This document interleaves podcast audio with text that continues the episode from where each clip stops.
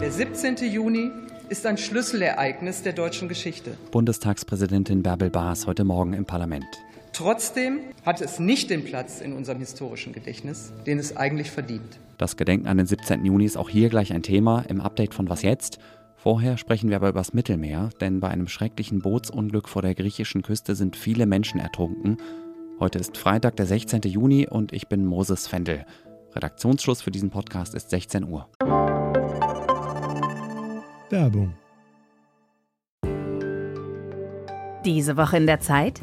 Die Bücher des Frühlings. 16 Seiten blühende Fantasie. Von gefährlichen Liebschaften, einer Flucht auf dem Mississippi und magische Erzählkunst. Das Literaturspezial zur Buchmesse in Leipzig. Die Zeit, Deutschlands größte Wochenzeitung. Jetzt am Kiosk oder direkt bestellen unter zeit.de/slash bestellen. An die Nachrichten von Geflüchteten, die im Mittelmeer ertrinken, haben sich viele von uns über die Jahre gewöhnt es muss schon was wirklich Außergewöhnliches passieren, damit wir da noch näher hinschauen. Harte Kritik, von der ich mich selber ausdrücklich nicht ausnehmen will. Was diese Woche vor der griechischen Küste passiert ist, ist, glaube ich, schrecklich genug, um es über unsere Aufmerksamkeitsschwelle zu schaffen. In der Nacht zum Mittwoch ist ein Boot in den internationalen Gewässern vor der Küste gesunken. Die Behörden schätzen, dass sich zwischen 500 und 700 Menschen an Bord befunden haben. Die griechische Küstenwache hat die Suche nach Überlebenden heute Morgen nochmal ausgeweitet. Laut Medienberichten wollten die Einsatzkräfte die Suche aber heute im Laufe des Tages einstellen. Christian Part aus unserem Ressort Politik, Wirtschaft, Gesellschaft. Hallo erstmal. Hallo Moses. Was weißt du darüber, wie genau und warum dieses Unglück passiert ist? Viele Dinge liegen hier noch im Unklaren. Äh, was man, glaube ich, halbwegs sicher sagen kann, ist, dass das Boot Schlagseite bekommen hat und dann gekentert ist. Das Boot war vollkommen überfüllt mit Menschen und warum es gekippt ist, darüber gibt es unterschiedliche Thesen. Zum einen hieß es, es soll zu einer Massenpanik gekommen sein und dadurch zu einer Verlagerung des Gewichts, was dann wieder zum Umkippen geführt haben könnte. Es gab auch den Vorwurf, dass die griechische Küstenwache das Boot habe abschleppen wollen und durch den Vorgang des Abschleppens zu dieser Gewichtsverlagerung gekommen sein könnte und das Boot daher gekentert sei.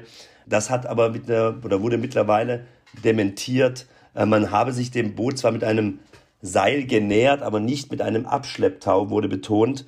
Und äh, deswegen, man kann weiterhin nichts dazu sagen, was genau die Ursache für dieses Kentern gewesen ist. Das kirchliche Hilfswerk Miserio wirft der Europäischen Union in ihrer Migrationspolitik unterlassene Hilfeleistung vor. Gibt es irgendwelche Hinweise, ob und wie sich diese Tragödie hätte verhindern lassen? Im Moment gibt es viele Hinweise darauf, dass diese Tragödie durchaus hätte verhindert werden können. Der Sprecher von Pro Asyl, mit dem ich vorher noch telefoniert habe, er spricht von einer lückenlosen Dokumentation der Reise dieses Schiffes. Man wusste immer, wo es sich befindet. Es gab Luftaufnahmen, man hat dieses Boot begleitet. Es waren Handelsschiffe in der Nähe, die auch Wasser und Nahrungsmittel gereicht haben sollen. Die griechische Küstenwache war da. Frontex hat von der Luft aus überwacht. So hört es sich im Moment an. Warum da niemand eingegriffen hat, warum man diese Menschen nicht retten wollte, ist völlig unklar. Der äh, Sprecher von Pro Asyl sprach von einer orchestrierten Sterbebegleitung. Ganz einfach auch deshalb, weil eben niemand eingreifen wollte oder niemand eingegriffen hat. Äh, bisher ist es unerklärlich. Griechenland hat jetzt eine dreitägige Staatstrauer angeordnet. Welche Konsequenzen hat dieses Unglück sonst bisher gehabt? Davon ist im Moment noch nichts zu hören, wahrscheinlich auch, weil die Lage noch zu unklar ist. Ähm, auf politischer Ebene kommt es da im Moment zu den ja, fast natürlichen Reflexen, äh, auch auf Ebene der Europäischen Union. Hier hat die Kommissionschefin Ursula von der Leyen getwittert, sie sei tief betrübt über die vielen Toten und man müsse jetzt zusammen weiter daran arbeiten mit Mitgliedstaaten und Drittstaaten, um solche Tragödien zu vermeiden.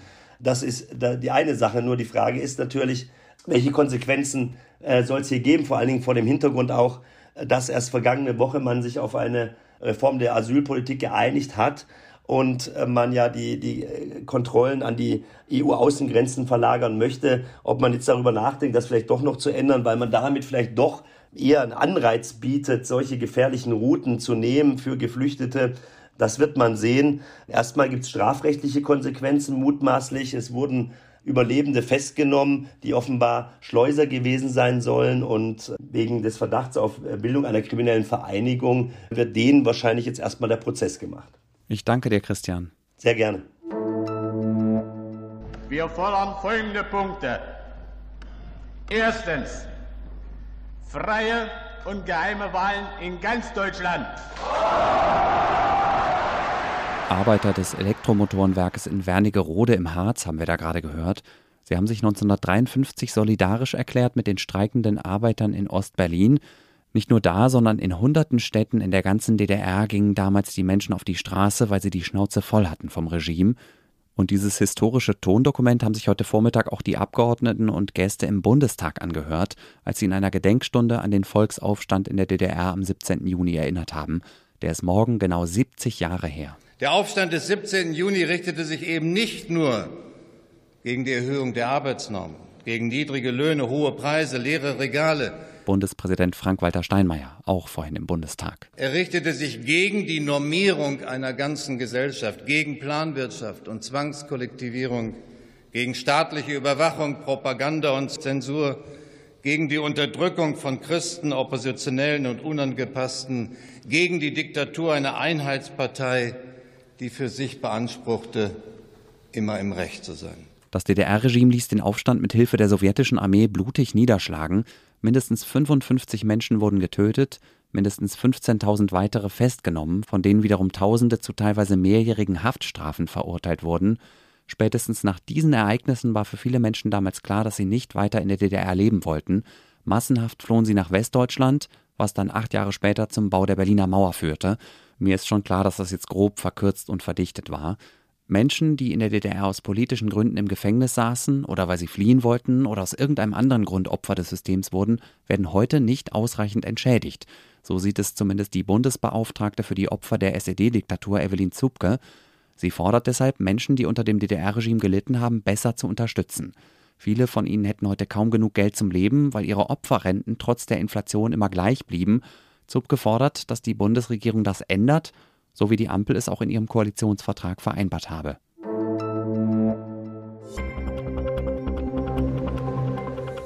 Wer wird neue Intendantin, also Chefin beim RBB, dem Rundfunk Berlin-Brandenburg?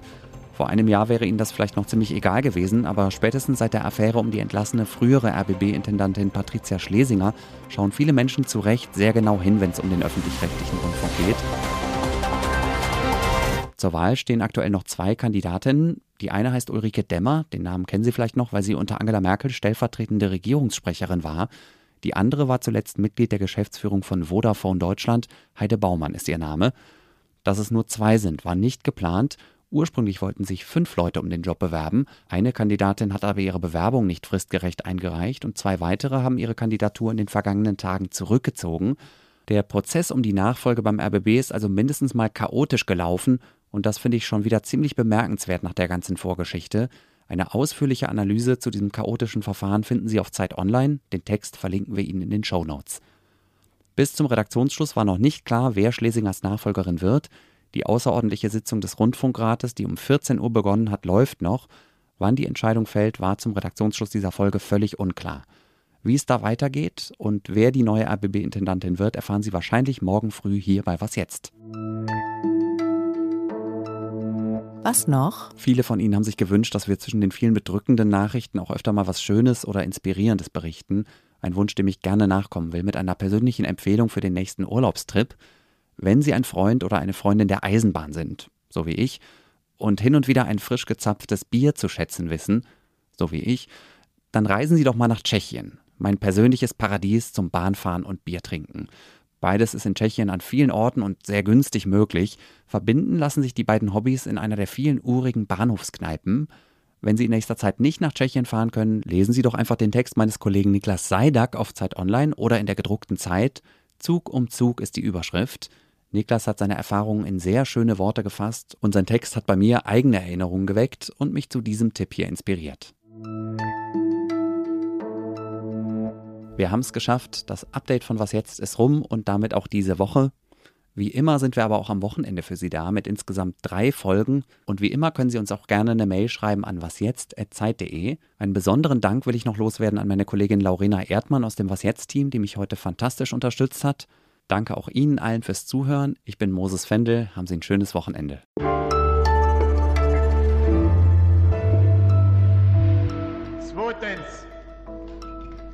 Aufhebung der Zonengrenzen und Abschluss eines Friedensvertrages mit ganz Deutschland.